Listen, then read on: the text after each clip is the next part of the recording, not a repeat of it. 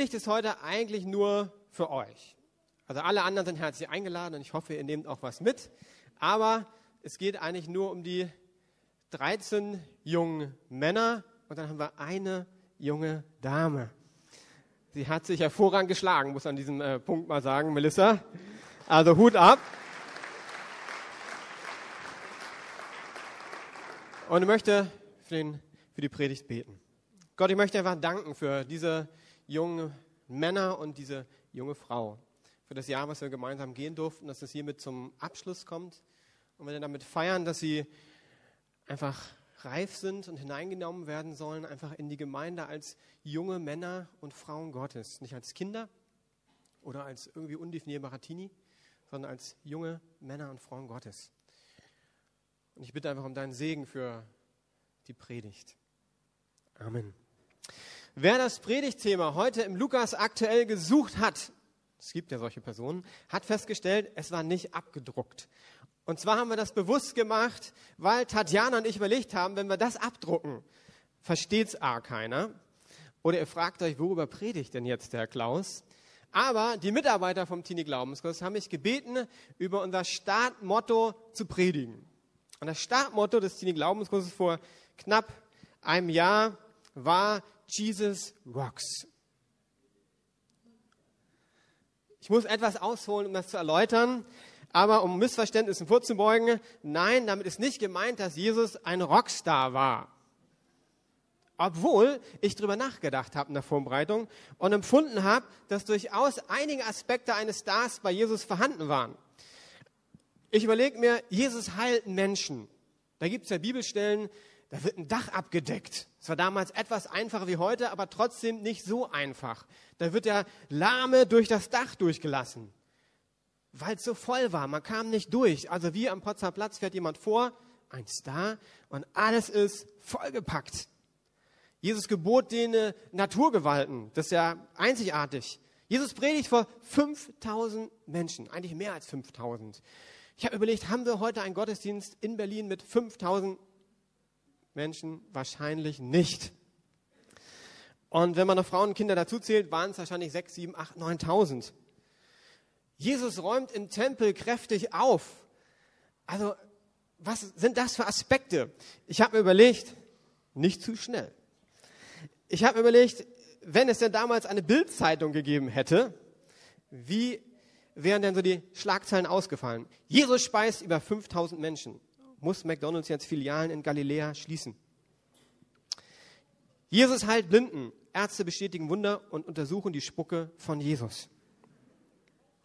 Jesus gebietet Sturm. Meteorologen beschweren sich beim höchsten Gericht. So wird Wettervorhersage unmöglich. Also er merkt schon, Jesus war, ich würde im heutigen Deutsch sagen, also Jugenddeutsch, irgendwie kultig. Da war was ganz Besonderes, was Einzigartiges, das gab's nicht. Und trotzdem war er auch wiederum ganz anders und überhaupt kein Star. Er achtete nicht auf sein Ansehen, äh, Aussehen und Ansehen, beides. Wenn ich die Fußballer gestern gesehen habe, die laufen ja fast alle gestylt, irgendwie aus dem Ei gepellt, aufs Fußballfeld. Früher bin ich rausgegangen und habe Fußball gespielt und kam dreckig wieder zurück. Heute sehen die hinter immer noch aus, wie die Haare sind richtig gut. Jesus hat nicht auf sein Aussehen geachtet, auch nicht auf sein Ansehen. Publicity ging er aus dem Weg. Wenn es zu heiß wurde, also zu viele Menschen um ihn herum waren, ist er abgedampft. Hat er gesagt, müssen wir weitergehen, wird zu viel. Er sagte, was er dachte, nahm auch auf prominente Persönlichkeiten keine Rücksicht.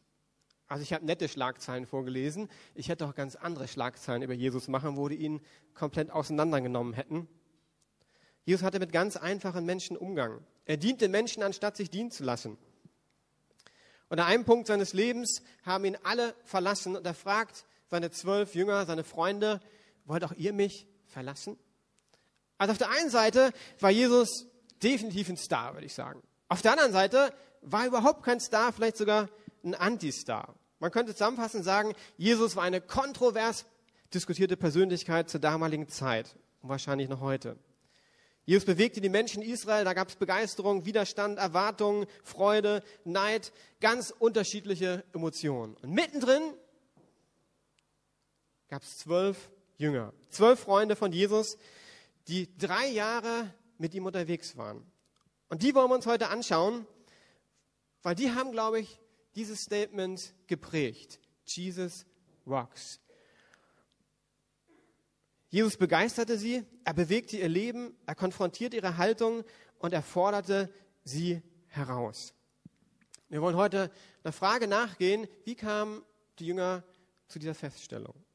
Kommt ja nicht einfach nur so. Und wir starten mit einem kleinen Theaterstück vom Teenie Glaubenskurs. Das ist eine biblische Geschichte, falls ihr sie nicht erkennt, aber ich denke, ihr kriegt das hin. Das ist Matthäus 14, 22 bis 36 und ist eine äh, moderne und humorvolle Version. Ich sage schon mal vorher. Also, lasst euch überraschen.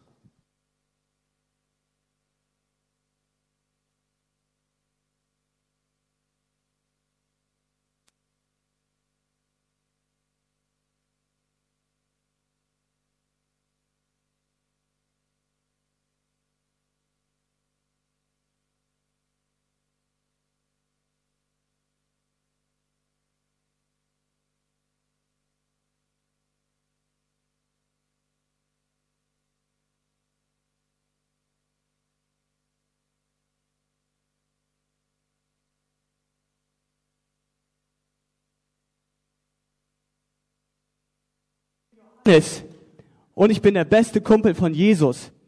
Und ich komme gerade vom See Genezareth und da waren über 5000 Menschen waren da und ich kann es immer noch nicht fassen, was da passiert ist. Und Freunde, als er die gesehen, ja, wir können es immer nicht, die ganzen Menschen. Und dann als, als Jesus angefangen hat zu reden, Mensch, die haben alle zugehört, obwohl es so lange gedauert hat. Jesus ist einfach der genialste Redner.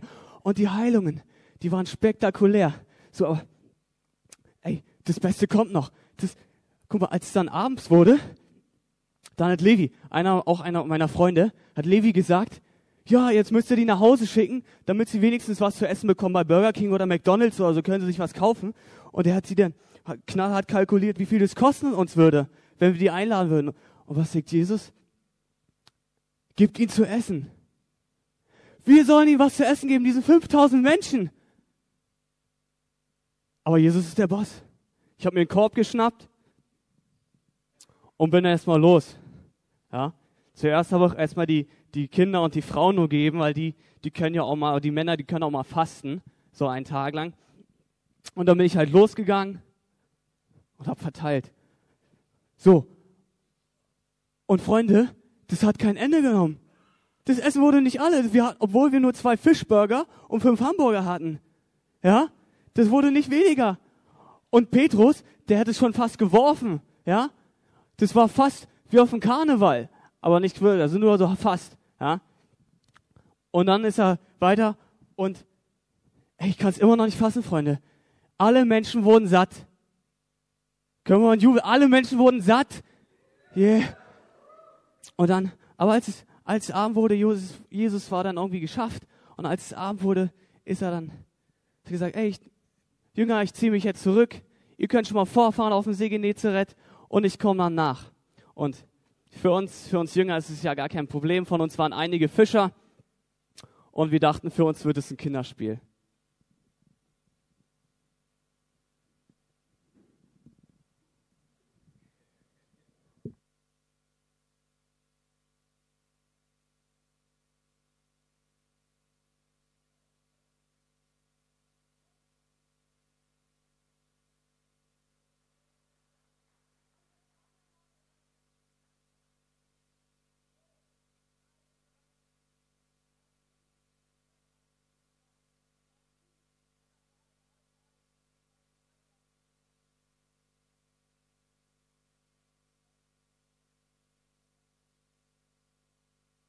Schreib Jesus persönlich. Korrigier's auch. Ja, also erstmal, wenn Jesus nicht da ist, dann bin ich immer der Boss.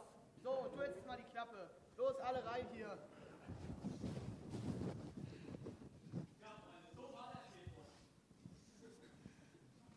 Knallhart und immer direkt, aber im Grunde war der Petrus ein lieber Kerl, einer meiner besten Freunde.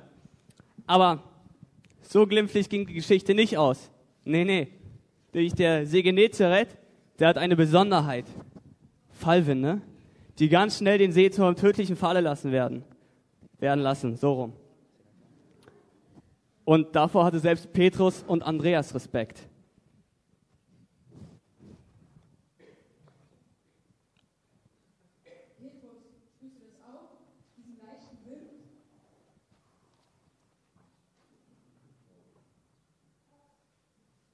Oh ja, warte.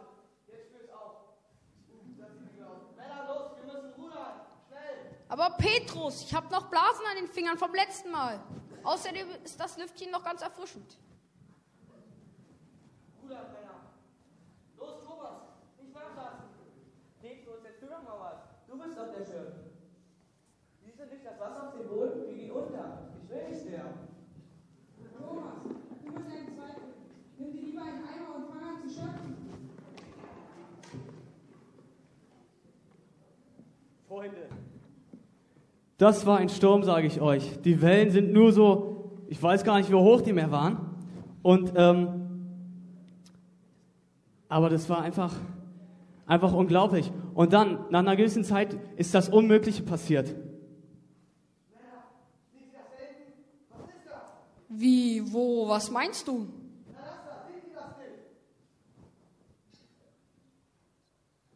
Ein Geist. Ich hab doch gesagt, dass wir alle sterben werden. Hilfe. Mami.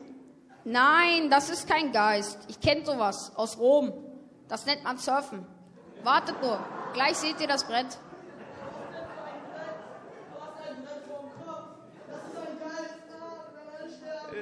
Hör auf damit! Ja, wer hätte das gedacht, Petrus und die anderen Jünger mal äh, schreien zu sehen. Aber in der Situation hatten wir alle die Hosen voll. Und, aber wer hätte gedacht, dass in, diesem, in dieser Person die Rettung naht?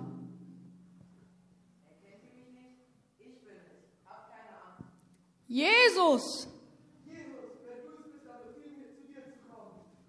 Ja, so war der Petrus. Gerade noch fast ertrunken und jetzt wieder voll dabei. Alles oder nichts, schwarz auf weiß. Aber was sagt Jesus?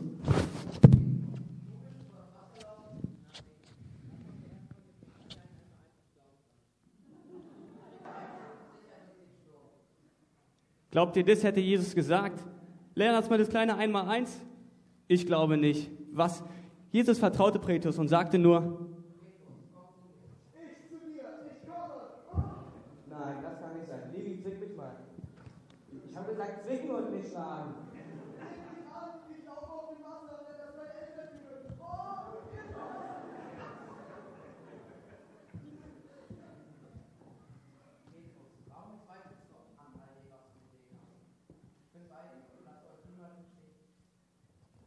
Jesus, du bist es wirklich. Endlich Stille. Das war typisch Jesus. Er hätte seine Jünger niemals im Stich gelassen. Und er vertraute Petrus, dass er auf dem Wasser gehen kann. Und jetzt sagst du vielleicht, unglaublich, das kann ich dir nicht glauben. Ich habe es dir gesagt, es ist schwer. Aber wie heißt es denn noch so schön?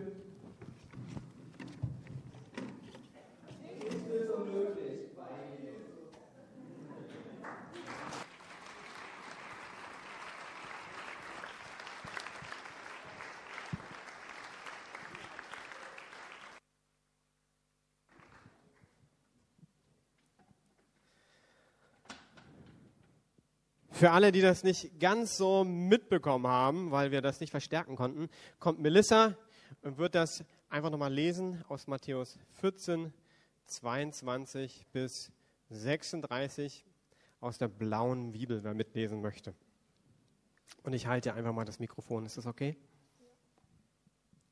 Jesus geht auf dem Wasser. Sofort danach schickte Jesus seine Jünger zum Boot zurück und befahl ihnen, ans andere Ufer überzusetzen, während er die Menschen nach Hause entließ. Dann stieg er allein in die Berge hinauf, um dort zu beten. Als es dunkel wurde, war er immer noch allein dort oben. In der Zwischenzeit gerieten die Jünger weit weg vom Ufer in Seenot, denn ein starker Wind war aufgekommen, und sie hatten gegen hohe Wellen anzukämpfen. Gegen drei Uhr morgens kam Jesus über das Wasser zu ihnen. Als ihn die Jünger sahen, schrien sie entsetzt auf, denn sie hielten ihn für einen Geist. Doch Jesus sprach sie sogleich an. Es ist gut, sagte er. Ich bin es. Habt keine Angst. Da rief Petrus ihm zu. Herr, wenn du es wirklich bist, befiehl mir, auf dem Wasser zu dir zu kommen. Dann komm, sagte Jesus. Und Petrus stieg aus dem Boot und ging, ging über das Wasser, Jesus entgegen. Als er sich aber umsah und die hohen Wellen erblickte, bekam er Angst und begann zu versinken. Herr, rette mich, schrie er. Sofort streckte Jesus ihm die Hand hin und hielt ihn fest. Du hast nicht viel Glauben, sagte Jesus. Warum hast du gezweifelt? Als sie schließlich zurück ins Boot stiegen, legte sich der Wind. Da beteten ihn die Jünger an. Du bist wirklich der Sohn Gottes, riefen sie. Auf der anderen Seite des Sees gingen sie in Genezareth an Land. Als die Menschen dieser Gegend Jesus erkannten, verbreitete sich dies sofort in der ganzen Umgebung. Schon bald brachten die Leute alle ihre Kranken zu ihm, damit er sie heilte. Die Kranken baten ihn, auch nur den Saum seiner Kleidung berühren zu dürfen. Und alle, die ihn berührten, wurden gesund. Vielen Dank, Melissa. Jesus rocks. Er bewegt, begeistert und fordert heraus. Ich habe drei kleine Aspekte in dem Punkt gefunden, wo ich glaube, das waren Punkte, warum die Jünger begeistert von Jesus waren. Die sind ganz einfach. Jesus glaubt an sie, Jesus steht zu ihnen und Jesus kann das Unmögliche tun. Jesus glaubt an die Jünger.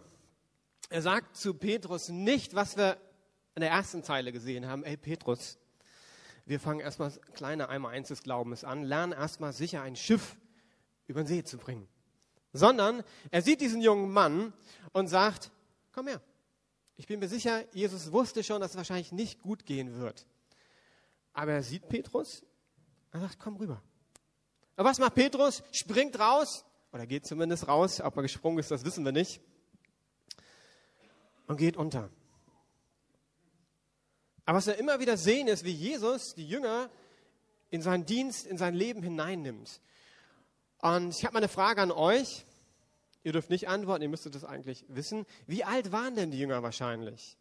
Es gibt ja so Forscher, die sich damit auseinandersetzen und genau irgendwie lesen und gucken. Was sind so Alterszahlen? Werft mal rein, was denkt ihr? Wie alt waren die Jünger? 47. Danke. 22. 20, 35, 17. Vielen Dank, damit haben wir die ganze Palette, die ich haben wollte. Es gibt Leute, die sich ja ganz genau damit auseinandersetzen und alles genau forschen. Und eine Sache, woran man sehen kann, wie alt die Jünger waren, ist, ob sie verheiratet waren oder nicht. Heute ist es ja ein bisschen anders um Single-Dasein, aber früher war das relativ klar. Man heiratet, wurde ja auch arrangiert, von daher war das nicht so problematisch vielleicht wie heute manchmal. Und nur Petrus wird genannt, dass er verheiratet war. Mit welchem Alter hat man denn geheiratet? 17, 18, 19, vielleicht 20, das wissen wir Petrus nicht genau.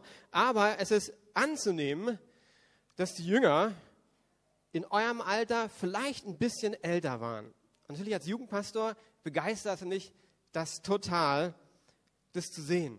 Wenn wir überlegen, welche Berufe hatten die Jünger? Die meisten waren Fischer. Fischer war muss man erstmal sagen, ein anerkannter Beruf, nicht vielleicht wie heute ein Fischer irgendwie, sondern war schon anerkannt, aber jetzt auch nicht so die Berufsgruppe mit Uni-Ausbildung, die Elite von Israel, sondern eher so ein bisschen höher, so Arbeiterklasse. Und man sagte auch, was kann denn aus Nazareth, aus Galiläa Gutes kommen? Da kamen die meisten Jünger her. Also junge Leute, Fischer und dann noch aus Galiläa. Ich glaube, die meisten hätten sich ganz andere Leute gewählt. Und wenn ich euch angucke, dann denke ich, ich glaube, Gott hätte euch gewählt. Ihr seid genau im richtigen Alter. Und natürlich Melissa auch. Also hat nur Jungs gewählt, aber wenn wir das für heute ummünzen, hätte er auch dich erwählt. Und wisst ihr was? Das Schlimmste, was ich als Jugendpastor mitsehe in dieser Gesellschaft ist, dass Teenager nicht herausgefordert werden, das Potenzial nicht gesehen wird und dass es was ganz Komisches gibt. Wer genau zugehört hat, das habe ich auch am Anfangsgebet schon da reingepackt. Es gibt ein Kind und es gibt einen Erwachsenen. Erwachsen wird man, das ist sehr unklar inzwischen so, mit, es ist offen nach hinten, aber kann früh sein, kann sehr lange gehen. Ich habe mich damit mal auseinandergesetzt. Und dann gibt es in der Mitte sowas, wo ihr drinne seid. Man nennt das Teenager. Das Monster für die Eltern. Pubertät. Interessant ist, wenn wir die Bibel gucken, sehen wir nicht diese komische Phase, wo es heißt, ich chille jetzt. Papa, stör mich, stör mich nicht, ich surfe jetzt. Und äh, man verschwindet auf Facebook und ist drei Stunden später wieder gesehen. Also ich habe nichts gegen Surfen, ich habe nichts gegen Facebook, bin ich auch drin. Aber das Interessante ist, wenn wir die Bibel angucken, gibt es haufenweise junge Männer und Frauen, die Gott benutzt hat. König David war relativ jung, als er seinen Bären, seinen Löwen platt gemacht hat. Königin Esther war ein Teenager. Jeremia, auch jung. Maria, die Mutter von Jesus, war auch ganz jung, war nicht verheiratet, also wieder ein Teenie. Das heißt, wenn ich euch angucke, dann sehe ich junge Männer und junge Frauen Gottes. Und ich glaube, dass Gott ganz viel euch hineingelegt hat. Und ich will euch ermutigen, dass ihr ab jetzt sagt, ich bin nicht mehr ein Kind, sondern ich bin ein junger Mann oder aber ich bin eine junge Frau. Und möchte euch auch herzlich willkommen heißen in der Gemeinde. Das müsst ihr mich alle angucken. Ich weiß, seid ein bisschen aufgeregt. Ne? Guckt mich mal alle an. Ludwig, kriegst du hin? Hallo? Ich möchte euch herzlich willkommen heißen in der Gemeinde, dass ihr wirklich aktiv teilnehmt. Ihr seid alt genug, ihr seid reif genug. Ich habe einige schon angesprochen, wo sie mitarbeiten wollen. Wenn ihr eine Predigt nicht gut findet, ihr findet unsere Internetadressen äh, oder E-Mail-Adressen im Internet. Dann mailt Hans-Peter, mailt Rüdiger, mailt mir, mailt anderen. Wir haben Interesse an eurer Meinung, weil du ein junger Mann bist. Du bist kein Teenager. Zumindest nicht in meinen Augen. Wenn du sagst, ich habe eine Idee, dann komm zu uns. Dann geht es nicht darum, oh nee, da kommt ein 15-Jähriger mit einer blöden Idee. Und ich glaube, dass Gott euch Gedanken Gottes gibt. Er möchte euch in diese Gemeinde einbauen. Und ich würde es noch anders formulieren, wir brauchen euch. Wenn ihr sagt, oh ja, endlich Zeit zu chillen und zu surfen, dann verlieren wir was, weil ihr wichtig seid, weil Gott euch begabt hat. Okay, kommen wir zum zweiten Punkt. Also Jesus glaubt, an die Jünger, er glaubt an sie. Aber nicht nur das, er steht auch zu ihnen. Jesus steht zu Petrus. In dem Moment, als er untergeht, da sagt er nicht, ey, Levi, werf mal den Rettungsring rüber. Jetzt muss Petrus mal selbst den ausbaden, was er sich eingebrockt hat. Sondern, und es hätte ja viele Möglichkeiten gegeben in dieser Geschichte. Müssen wir darüber nachdenken. Es gab nicht nur die Möglichkeit, dass die Hand von Jesus ausgestreckt ist, hätte auch andere so Erziehungsmaßnahmen ergreifen können. Aber typisch Jesus, er, komm mal her, Felix. Also, du Petrus untergegangen. Ja, runter. Genau. Ich stelle mir das so vor, dass Jesus voller Liebe in die Augen von Petrus schaut. Sturm mitten drumherum. Und dann die Hand angreift, ihn hochzieht. Genau vielleicht noch kumpelmäßig ihn so nimmt. Genau. Und dann gehen sie gemeinsam ins Boot. Jesus steht zu seinen Jüngern. Wir haben im Teenie Glaubenskurs über Bünde gesprochen. Finden wir natürlich vor allem im Alten Testament. Abraham-Bund, den Noah-Bund und so weiter. Und dann natürlich im Neuen Testament den Jesus-Bund. Und das Tolle am Bund ist, wenn wir Christen werden, legt sich Gott für dich fest, ernst. Gott legt sich für dich fest. Johannes, Jesus legt sich für dich fest. Das heißt, ich bin nicht perfekt. Ich mache viele Fehler. Das haben selbst die TGKler gemerkt. Aber bei Jesus sind Fehler inklusive. Das macht für ihn nichts aus. Warum? Weil nicht Jonathan die Konstante ist.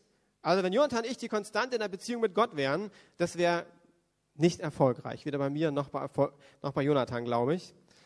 Aber Jesus sagt euch zu, er ist die Konstante. Er steht zu euch. Egal in welche Lebenslage du kommst, du kannst ihm vertrauen. Er lässt dich niemals im Stich. Und Philipp, komm doch mal nach vorne. Freitag hatten wir Riptide. Dazu seid ihr dann am Ende herzlich eingeladen. Das ist die Jugend. So ab 15 dann nach dem Teenie-Glaubenskurs. Und da haben wir immer so eine Zeit, wer was mit Gott erlebt. Und ich überlege immer auch so, hey, passt das irgendwie sonntags rein? Und ich dachte, das passt eigentlich ganz gut zu dem zweiten Punkt, dass Gott sich zu uns stellt. Das heißt, Herausforderungen werden wir haben. Petrus ist untergegangen, erstmal. Es war nicht so, dass er einfach zack rübergelaufen ist, aber er hat sich zu Petrus gestellt. Ne, Mikro letztes Mal runter, ich mache das. Das ist ein echter Prediger. Ne? Das machen wir in, in, in Interviewform. Okay, vielleicht kurz zum Hintergrund. Du machst im Sommer eine Bibelschule und musst dir deshalb Geld verdienen. Wo arbeitest du denn, Philipp? Ähm, ich arbeite in Zehlendorf in einem Eiscafé. Genau, ich weiß, du bist ganz motiviert angefangen, ganz viele Mädels hast du mir erzählt und äh, ganz cool.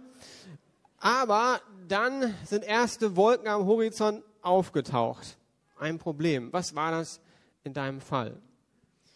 Genau, ähm, das erste war vor circa drei Wochen, ähm, wo sich begonnen hat, meinen Chef ziemlich zu verändern. Zu Anfang war der recht in Ordnung zu mir gewesen. Aber irgendwann hat er begonnen, alles zu kritisieren, alles schlecht zu machen, äh, was ich tue. Normalerweise stört mich sowas nicht richtig, weil ich eigentlich ein recht selbstbewusster Mensch bin und ähm, über sowas einfach hinweghöre, wenn ich weiß, dass es nicht stimmt. Aber aus irgendeinem Grund hat mich das ähm, sehr persönlich irgendwie angegriffen und ähm, ich habe begonnen zu zittern und immer, wenn dieser Mensch in meiner Gegenwart war oder wenn ich zu ihm musste oder so, äh, musste ich richtig zittern, habe äh, alles falsch gemacht und dann gab es natürlich noch mehr Ärger und so weiter und so fort. Also du hast richtig Stress gehabt mit dem Chef. Das kennen bestimmt viele oder Lehrer können wir ja genauso einsetzen. Hast dann äh, mit deinen Eltern geredet und gebetet. Und Gott hat dich herausgefordert. Das haben wir ja bei den Jüngern auch gesehen. Das ist nicht nur so easy going, sondern Jesus fordert uns heraus. Was hast du im Gebet empfunden? Wie hat Gott dich herausgefordert in der Situation? Naja, wie gesagt, ich habe dann viel mit meinen Eltern zusammen gebetet, auch Verwandte haben dafür gebetet. Und ähm, ich stand da in dieser Situation wirklich kurz davor zu sagen, ich gehe dort weg, ich mache das nicht mehr weiter, ich bin viel zu schade für den Typ. Der ist es nicht wert, dass ich für den arbeite, weil der mich einfach so behandelt, obwohl ich das gar nicht verdient habe. Dann habe ich aber wirklich empfunden, dass äh, Jesus gesagt hat, ich soll dort bleiben. Und ähm, nach drei Tagen hat sich die Situation dann noch wieder entspannt. Und ähm, ja, genau. Jetzt gab es noch ein Event, wo es sich zugespitzt hat. Das hast du Freitag erzählt. Vielleicht kriegen wir das kurz und knackig hin. Und zwar ging es eigentlich um heute Morgen. Zwar solltest du heute Morgen eigentlich gar nicht hier stehen, weil es gab Stress da die drei Tage vorher, weil du eigentlich in deinem Plan stehen hattest, Sonntag ist frei. Und das hat sich geändert. Könntest du dazu noch kurz was sagen? Ja, klar. Und zwar ähm, habe ich den Arbeitsplan für diese Woche bekommen und da sollte ich Sonntag eigentlich frei haben und noch Montag und Dienstag. Das heißt, ich hätte nur eine Vier-Tage-Woche machen sollen. Und dann komme ich am Mittwoch wieder auf die Arbeit und sehe, dass plötzlich ich am Sonntag doch arbeiten soll und habe dann gesagt, das mache ich aber nicht, weil mir darüber nicht Bescheid gesagt wurde und es einfach so geändert wurde, ich das nicht in Ordnung fand. Und dann ähm, gab es da auch wieder einiges an Stress mit meinem Chef und er hat im Endeffekt gesagt, entweder du kommst und arbeitest oder ich kündige dich fristlos. Dann habe ich gesagt, ja okay, dann kündige mich halt, weil ich das nicht machen werde. Und dann, das war am Donnerstag gewesen, bin ich nach Hause gegangen und habe da auch nochmal viel mit meinen Eltern drüber geredet und auch viel drüber gebetet. Und ähm, ein paar Tage vorher hatten wir auch mal zusammen Gottes Stimme gehört und da habe ich auch einen Brief von Gott erhalten und darin hat er mich auch ganz deutlich herausgefordert, meine eigenen Vorstellungen, meine eigenen Wege aufzugeben und ganz für ihn zu leben. Und ich weiß ja, dass ich dort arbeite, um das Geld für die MC zu sammeln. Und dann habe ich empfunden, dass ich in diesem Streit nachgeben soll, meinen Stolz überwinden soll, was für mich echt schwierig ist, weil ich auch eine stolze Person bin. Und hingehen soll und sagen soll, dass ich ähm, doch arbeiten werde. Okay, ich, ich kenne dich und kann mir vorstellen, das war äh, eine echte Herausforderung, die Gott dir gegeben hat. Und es gibt ähnliche Geschichten in meinem Leben. Und du bist dann tatsächlich zum Chef hin und hast ihm das gesagt. Wie war das Gefühl in dem Moment für dich? Also er ist dann morgens gekommen, ich bin gleich hin, habe gesagt, ähm, hier, ich habe mir das nochmal überlegt, ich werde doch arbeiten und seine Reaktion war dann sehr positiv gewesen, hat gesagt, dass er vernünftig findet, dass er es gut findet und dass man ja eine bestimmte Lösung finden kann, damit ich den Sonntag trotzdem äh, so genießen kann, wie ich mir das vorstelle. Und ähm, im Endeffekt werde ich dann jetzt nur heute Abend arbeiten und kann dann hier zum Gottesdienst kommen, danach noch dann zu der Feier von meinem Cousin gehen und ähm, darin, finde ich, zeigt sich Gottes Wirken auch nochmal so total. Ich habe ihm vertraut und er hat versprochen, dass wenn wir ihm uns anvertrauen, dass er auch für uns sorgen wird. Vielen Dank, Philipp.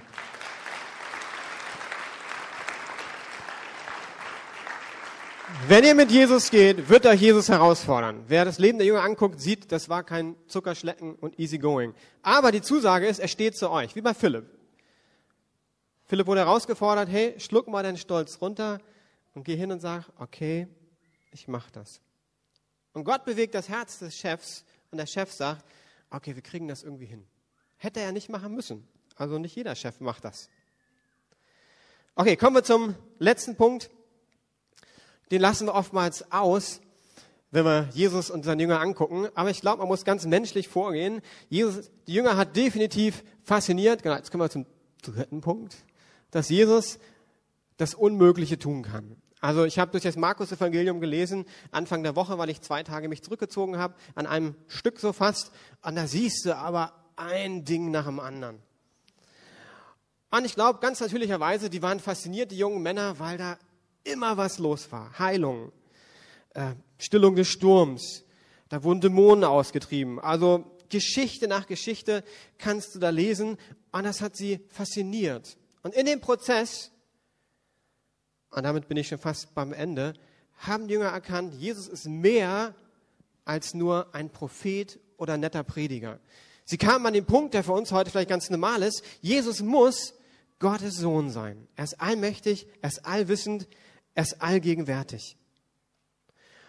Und darum ging es eigentlich auch im Teenie-Glaubenskurs. Es ging nicht darum, wie können wir irgendwie noch mehr Bibelverse auswendig lernen oder welche Regeln gibt es, damit ich ein guter Christ bin, sondern zuallererst geht es bei Christsein um Beziehungen. Und heute Morgen geht es eigentlich darum, am Ende des TGKs, dass Gott euch sagt, er möchte euch seine Freundschaft anbieten. Und ihr müsst eine Entscheidung treffen. Und da ihr junge Männer und viele, also viele junge Männer seid, wollen wir einen kurzen Filmausschnitt sehen, der ein ganz anderer Film ist, aber das ganz gut für mich aufzeigt. Das ist äh, Matrix 1, also es ist ein Science Fiction, von daher werden vielleicht nicht alle das so ganz verstehen. Ich probiere es in einem Satz zusammenzufassen. Und zwar geht es darum, dass es zwei Welten gibt. Es gibt die reale Welt und sozusagen die virtuelle Welt. Das Problem ist, dass die meisten Menschen in der virtuellen Welt leben und nicht in der realen. Und da gibt es einen jungen Mann, der ist Neo, der merkt irgendwie auf dem Weg, dass er eigentlich nicht in der realen Welt lebt. Und dass es irgendwie eine Gruppe von Menschen gibt, die aber sich auf die Suche gemacht haben, zurückzukommen ins reale Leben. Und dann gibt es in dem Film so eine Szene, und darum geht es mir eigentlich am Ende des Teenie-Glaubenskurses, wo Neo sich entscheiden muss, ob er in die Matrix, so heißt die reale Welt, einsteigt oder nicht. Und wir können das ganz leicht verbinden. Der Satz kommt gleich am Anfang,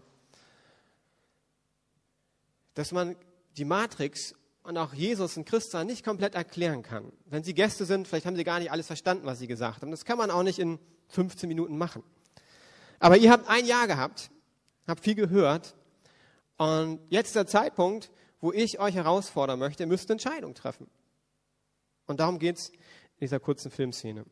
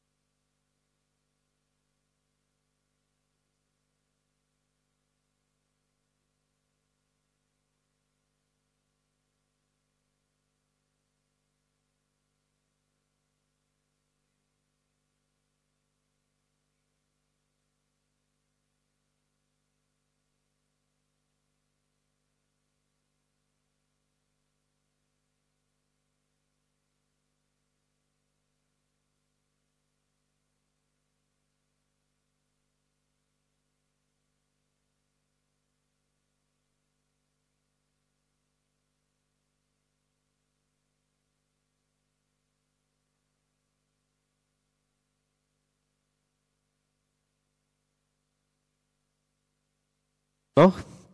Äh, Entschuldigung an die Senioren, das war Deutsch rausgesucht, dass es Englisch rausgekommen ist. Habe ich keine Ahnung warum. Äh, bei mir hat es äh, heute Morgen hervorragend funktioniert.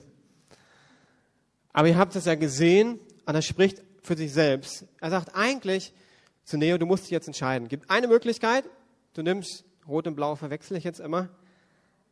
Die blaue ist gleichbleibend. Also entweder du nimmst die blaue Pille und euer Leben bleibt, wie es ist. Ihr seid wieder Teenager, keine jungen Männer und Frauen Gottes. Ihr chillt, ihr surft, geht in die Schule, macht, was ihr Lust habt. Und euer Leben wird sich nicht groß ändern. Oder aber, ihr sagt, wie der Neo in dem Film, und es ist ein bisschen viel Action, aber sonst sehr cooler Film, viele christliche Aspekte. Er nimmt die rote Pille und sein Leben verändert sich komplett. Und meine Ermutigung ist, ihr müsst euch entscheiden. Bei uns ist so, für alle Gäste beim Teenie Glaubenskurs gibt es hinterher keine gemeinsame Entscheidung, wir werden jetzt Christen, sondern jeder wird herausgefordert, selbst eine Entscheidung zu treffen. Und Jesus bietet euch die Freundschaft an und ihr müsst die nächsten Wochen darüber nachdenken und sagen, welche Pille nehme ich? Und eins garantiere ich euch, wenn ihr euch entscheidet, Christ zu werden, wird euer Leben nicht mehr so sein wie vorher. Das habe ich gemacht. Ich denke, viele aus der Gemeinde können das bestätigen. Wenn wir anzufangen zu werden wie Jesus, verändert sich unser Denken, unser Handeln. Und das wird spannend. Ich weiß, dass viele von euch schon die Entscheidung getroffen haben und gesagt haben, ich möchte Christ werden, ich möchte mich taufen lassen, aber nicht alle. Und das ist gut so. Christ sein ist eine richtig äh, gute Herausforderung. Man sollte überlegen, will ich Christ sein oder nicht. Das heißt, mit diesem Gottesdienst werdet ihr auch entlassen in eine Art von Mündigkeit, wo wir sagen, hey, ihr müsst selbst die Entscheidung treffen. Ich werde nicht als Pastor daherlaufen und irgendwie dong, dong, dong, jetzt werde mal Christ, sondern das alles gehört in dem Jahr. Felix, Tobias, ihr müsst zur Entscheidung kommen. Keine Entscheidung ist auch eine Entscheidung.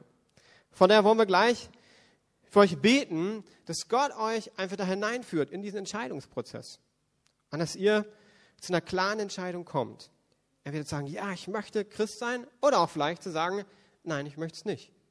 Und das ist auch für mich okay, da werde ich nicht sozusagen dann irgendwie denken, oh, die Welt geht unter, weil ihr habt die freie Entscheidung. Und wer sich taufen lassen möchte, wer Gast ist, die Konfirmation ist bei uns eigentlich die Taufe, muss man sagen. Das heißt, in der evangelischen Kirche wird man als Kind getauft und bestätigt das dann in der Konfirmation.